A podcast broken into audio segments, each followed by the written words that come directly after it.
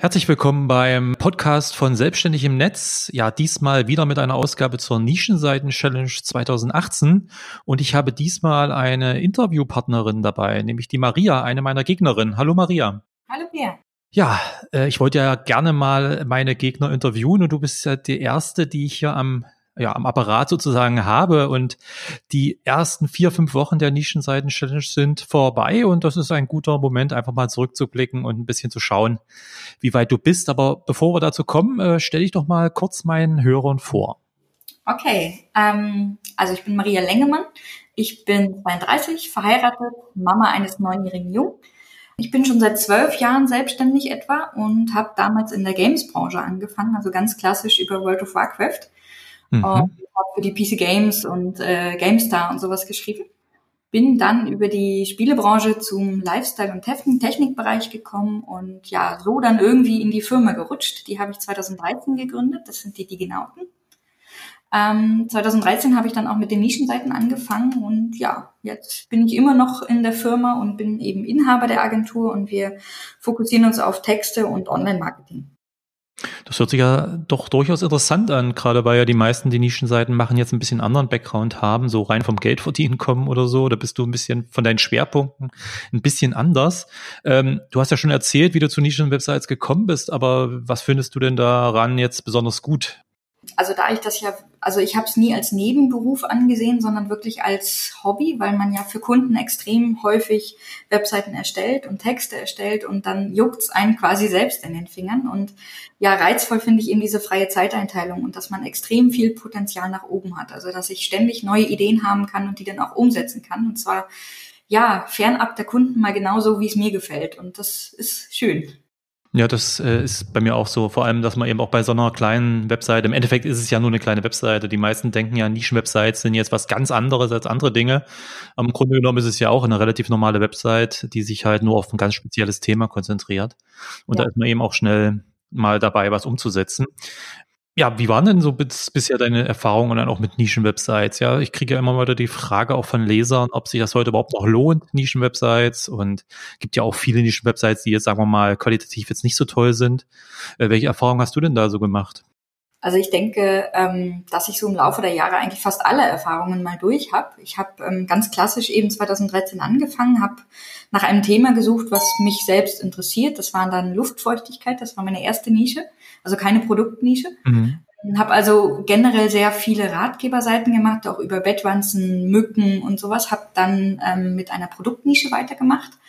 Die lief ja eher halb so gut wie die Ratgeber, aber trotzdem noch gut genug, um es weiter zu probieren. Dann, ähm, es ist ja mein Problem gewesen, dass ich zwischendurch immer wenig Zeit hatte wegen der Firma. Deswegen stagnierte das zwischendurch immer so ein bisschen. Mhm. Ich war da ähm, meistens fing ich dann an, im Urlaub Nischenseiten zu machen. Also am Strand, Laptop, habe ich fünf kleine Nischenseiten erstellt, das weiß ich noch. Drei von denen liefen sogar sehr gut. Das war dann auch ganz lustig und die laufen auch teilweise heute noch. Ein paar von denen sind aber verkauft. Ja, ja und dann habe ich alles Mögliche durchprobiert. Also wirklich von, man erstellt nur eine Startseite, die ganz lang ist und guckt mal, was rankt. Oder man erstellt 50 Unterseiten mit Produktintegration. Also ich habe alle möglichen Strategien und Techniken mal durchprobiert und ja, bin eigentlich da hängen geblieben, dass es schlussendlich immer noch die Kombination Texte und Backlinks ist. Also man kann es drehen und wenden, wie man will. Ja, ich glaube, das äh, wird ja immer wieder äh, vermutet, dass sich da irgendwie groß was ändert. Aber wenn man dann doch über den langen Zeitraum mal schaut, Google probiert mhm. natürlich auch viel aus, aber im Endeffekt kommt es wieder zurück zu guten Inhalten, zu Texten und natürlich Backlinks sind immer noch sehr wichtig, das stimmt schon. Ja, kommen wir mal zur Nischenseiten-Challenge. Du bist ja einer meiner direkten Gegnerinnen, was jetzt vielleicht aufregender klingt, als es ist, aber wir haben ja, sage ich mal, ich habe ja zwei direkte Gegner, die, wo wir uns dann mal genauer messen wollen, aber es nehmen natürlich auch noch viele andere Leute teil. Ähm, aber wie bist du denn in die Nischenseiten-Challenge gestartet und was waren so deine ersten Aufgaben in den letzten Wochen? Mm, also ich habe mich recht schnell für eine Nische entschieden. Äh, ich bin da generell immer sehr entscheidungsfreudig und überlege nicht lange rum. Allerdings gucke ich mir natürlich die Konkurrenz an, den Wettbewerb, die rechne mir die Chancen aus, ähm, schaue nach Longtail-Begriffen und gucke halt so nach Bauchgefühl, ob das eine gute Nische ist. Und ja, die, die Hauptaufgabe, die ich eigentlich so in den ersten Wochen gemacht habe oder wo ich viel Zeit mit verbringe, ist immer die, der Keywordplan oder mein Redaktionsplan. Weil ich mich halt sehr auf Texte fokussiere, stecke ich da auch immer viel Zeit rein. ja, um dann wirklich das Thema komplett abzudecken. Das hatte ich auch in einem Report recht umfangreich beschrieben. Hm. Ja, das ist so der Hauptbestandteil der ersten Wochen. Und das hat auch ein bisschen gedauert, denke ich mal. Ähm, wie hast du denn die Nische für deine Seite dann im Endeffekt gefunden oder was, auf was hast du dann besonderen Wert gelegt? Es gibt ja verschiedene Faktoren, die man dann auch äh, beurteilen muss. Also ich habe ähm, früher es ganz im klassischen Sinne gemacht, also wirklich nach Themen geschaut und ähm, kontrolliert, wie sie so ankommen und alles. Dieses Mal oder jetzt in letzter Zeit mache ich es auch wieder aus Zeitgründen eigentlich umgekehrt. Ich suche nach Domains. Also ich bin so der klassische Expired Domain Typ. Okay. Allerdings geht es mir weniger um die Backlinks, die die Expired Domains haben, weil ich habe meistens Domainnamen, die noch gar keine Backlinks haben. Mir geht es nur darum, einen schönen Domainnamen zu haben und ähm, einfach nicht auf Ratgeber oder Testdomain oder sowas ausweichen zu müssen. Und ja, so lasse ich mich eigentlich inspirieren und sowas auch bei der Domain. Und da äh, legst du auch, denke ich mal, schon Wert, dass es dann auch deine DE-Domain ist? Oder ich meine, die Domains werden natürlich immer enger oder man, man ich höre ja auch immer wieder, dass du die noch, die schönen Domains, wie du es ja auch gesagt hast, äh, gerade was jetzt DE-Domains angeht, oft schon weg sind. Was hältst du denn so ja. von anderen Top-Level-Endungen? Also ich, ähm, logisch, die E-Domain würde am liebsten jeder nehmen, klar, aber ähm, kommt ja selten vor, dass man da die Möglichkeit hat. Die E-Domains nehme ich gerne mit der Ratgeberendung, also Bindestrich ratgeber.de. Hm. Aber ansonsten bin ich großer Fan von Org-Domains, ehrlich gesagt, com und net. Mhm. Ähm, alles andere mache ich nicht. Also ich mache kein CC, kein EU oder sowas, sondern wirklich nur com, org und net. Okay, das ist doch auch mal interessant. Und das sind aber in der Regel deutsche Nischenwebsites oder hast du, bist du auch international auf Englisch zum Beispiel unterwegs? Das sind immer nur Deutsche. Mein Englisch ist selbst eigentlich viel zu schlecht, deswegen müsste ich das tatsächlich auch übersetzen lassen. Ähm, ich hatte schon oft mit dem Gedanken gespielt, das auch international zu machen, aber da kommt es wieder, die Liebezeit. Also es ist schwer, seine ganzen Ideen und Pläne umzusetzen. Ja, ja. Und gibt es so bei der Nische an sich so, äh, so Kennzahlen, wo du sagst, also unter, keine Ahnung, 1000 Suchanfragen im Monat oder so, ähm, fängst du gar nicht erst an oder ist das weniger bei dir? Ähm, nee, 1000 ist es in der Regel nicht. Also das Hauptkeyword finde ich immer schön, wenn es so zwischen 5000 und 10.000 mhm. ist. Das finde ich einen ganz netten Wert. Es kommt natürlich darauf an, wie viele Longtails man noch hat. Hat man wahnsinnig viele ganz kleine Longtails, dann ist es okay, wenn die, wenn die Nische ein bisschen größer ist vom Hauptkeyword. Hat, sind die Longtails aber auch recht groß, also ab 1000 aufwärts, dann darf das Hauptkeyword ruhig ein bisschen kleiner sein. Aber ja, so unter 2, 3, 4.000 mag ich eigentlich kaum eine Nische anfangen. Es kommt bei mir häufig immer auf den Produktpreis an. Also ja, früher habe ich eben Nischen gemacht mit sehr geringen Produktpreisen, also teilweise zum Beispiel Badeschuhe. Ähm, das waren dann immer so 10 Euro Produkte, davon bin ich komplett weg, weil das echt, ähm, naja, da freut man sich dann eben über 5 Euro Einnahmen ja, pro Jahr. Ja, das stimmt, ja. Ich hatte jetzt auch ähm, eine meiner Nischen, die ich mal vor einer Weile probiert habe, mit einem relativ hochwertigen, da geht's dann so ab 1000 Euro los, das Produkt. Da verkauft man da nicht so häufig was, aber da lohnt sich dann trotzdem, also eine so eine Provision, da müsste ich irgendwie bei solchen 10 Euro Produkten irgendwie 100 oder 200 verkaufen oder so, um dahin zu kommen. Das ist schon ganz interessant, ja. Es ist heftig, wenn man das dann vergleicht untereinander. Man hat ja auch so seinen, also ich habe einen, einen Plan, wo ich eben alle Nischen auch gegenüberstelle, die ich habe und immer wieder ähm, alle zwei Wochen ungefähr auswerte und ähm, das ist dann schon heftig, wenn man sieht, wie variabel diese Verkäufe sind und die Einnahmen, die dann schlussendlich rauskommen und dass man wirklich in kleineren Nischen teilweise viel weniger Zeit und Arbeit investieren muss, aber doch einen viel höheren Output hat. Ja, genau. Das ist aber auch die Erfahrung, die ich natürlich auch immer meinen Lesern so mitteile. Ich bin da zwar nicht ganz so konsequent wie du, also dass ich jetzt nicht äh, so regelmäßig das kontrolliere. Für mich sind dann teilweise die Nischenseiten dann doch eher auch noch eine etwas passivere Geschichte, äh, weil es auch einfach die Zeit dann teilweise fehlt, wenn man dann sich mit seinem Hauptblog und so weiter beschäftigt. Aber es ist schon interessant zu sehen, dass es eben gar nicht darum geht, so die großen Nischen unbedingt haben zu müssen, sondern die Kombination halt aus, aus guten Suchvolumen, aus wenig Konkurrenz und äh, äh, lukrativen Produkten halt mit der lukrativen Provision, das macht's dann oft aus, ja. Ja, auf die ganz großen Nischen gehe ich in der Regel nie. Also du wirst bei mir keine Nische zum Thema Kamera oder Waschmaschinen mhm. finden. Halt wirklich ähm, ja einerseits viel zu abgegrast und andererseits auch wirklich ein Markt, wo man mit meinem Zeiteinsatz nicht zurechtkäme. Also da muss man Backlink und textmäßig einfach viel mehr liefern und das ist sicherlich heutzutage immer noch möglich, aber ich glaube nur hauptberuflich. Genau. Ähm, ja, jetzt sind wir ja nur schon im November, das heißt, die Nischenseiten-Challenge läuft schon ein bisschen. Wie ist denn so der Stand bei deiner Nischenwebsite, die aktuelle? Kannst du die Nische vielleicht schon verraten oder wie läuft es da jetzt bei dir? Also ich habe die Nische bislang noch nicht bekannt gegeben, aber ich hatte mir jetzt vorgenommen, sie eigentlich jetzt im Podcast zu nennen und dann im nächsten Report auch mit URL zu veröffentlichen. Also mein Thema sind Massagegeräte. Ja. Die Domain ist dann demzufolge auch eine, ein Einzelbegriff. Und ja, da freue ich mich sehr drauf, dass ich dieses Thema ge, gefunden habe, weil ähm, mich das persönlich extrem interessiert, weil ich bin ständig verspannt und habe immer wieder Schmerzen und habe hier zu Hause auch Massagegeräte in Hülle und Fülle. Das heißt, ähm, es ist ein cooles Thema und das ist ein riesengroßer Markt, was ich überhaupt nicht gedacht hätte. Also es gibt unzählige Varianten an Massagegeräten. Das ist krass. Das stimmt, ja. Also manchmal ist es dann wirklich so die Nischen, die man, also ich versuche das auch, ich nenne das bei mir so immer ein bisschen unsexy Nischen. Also nicht die Nischen, wo jetzt jeder Affiliate sich draufstürzt schon, so die bekannten äh, Unterhaltungsprodukte oder sonst was. Es gibt einfach so viele Produktbereiche, die so nicht im Fokus oder so im Kopf sind, wenn man erstmal drüber nachdenkt, aber die dann wirklich große Nachfrage haben und viele Produkte haben. Ja, das stimmt. In Summe sind das viele, viele tausend Suchvolumen, wenn man sich so dieses, es gibt ja Fußmassagegeräte, Nackenmassagegeräte, Klopfmassage, Elektromassage. Also es gibt alles Mögliche und das ist echt ähm, cool. Bist du schon beim Aufbau der Nischenseite jetzt direkt beschäftigt, also technisch jetzt auch? Ja, die ist schon online. Das geht auch immer recht flott. Also ich nutze immer WordPress und wir arbeiten, also da sage ich wir, weil mein Mann hilft immer bei der Technik. Wir arbeiten da mit dem Infinite WP, das ist so ein Management-Tool. Und das heißt, wir klonen unsere Website. Also wir haben eine, eine nackte Nischenseite, die wir dann immer wieder klonen.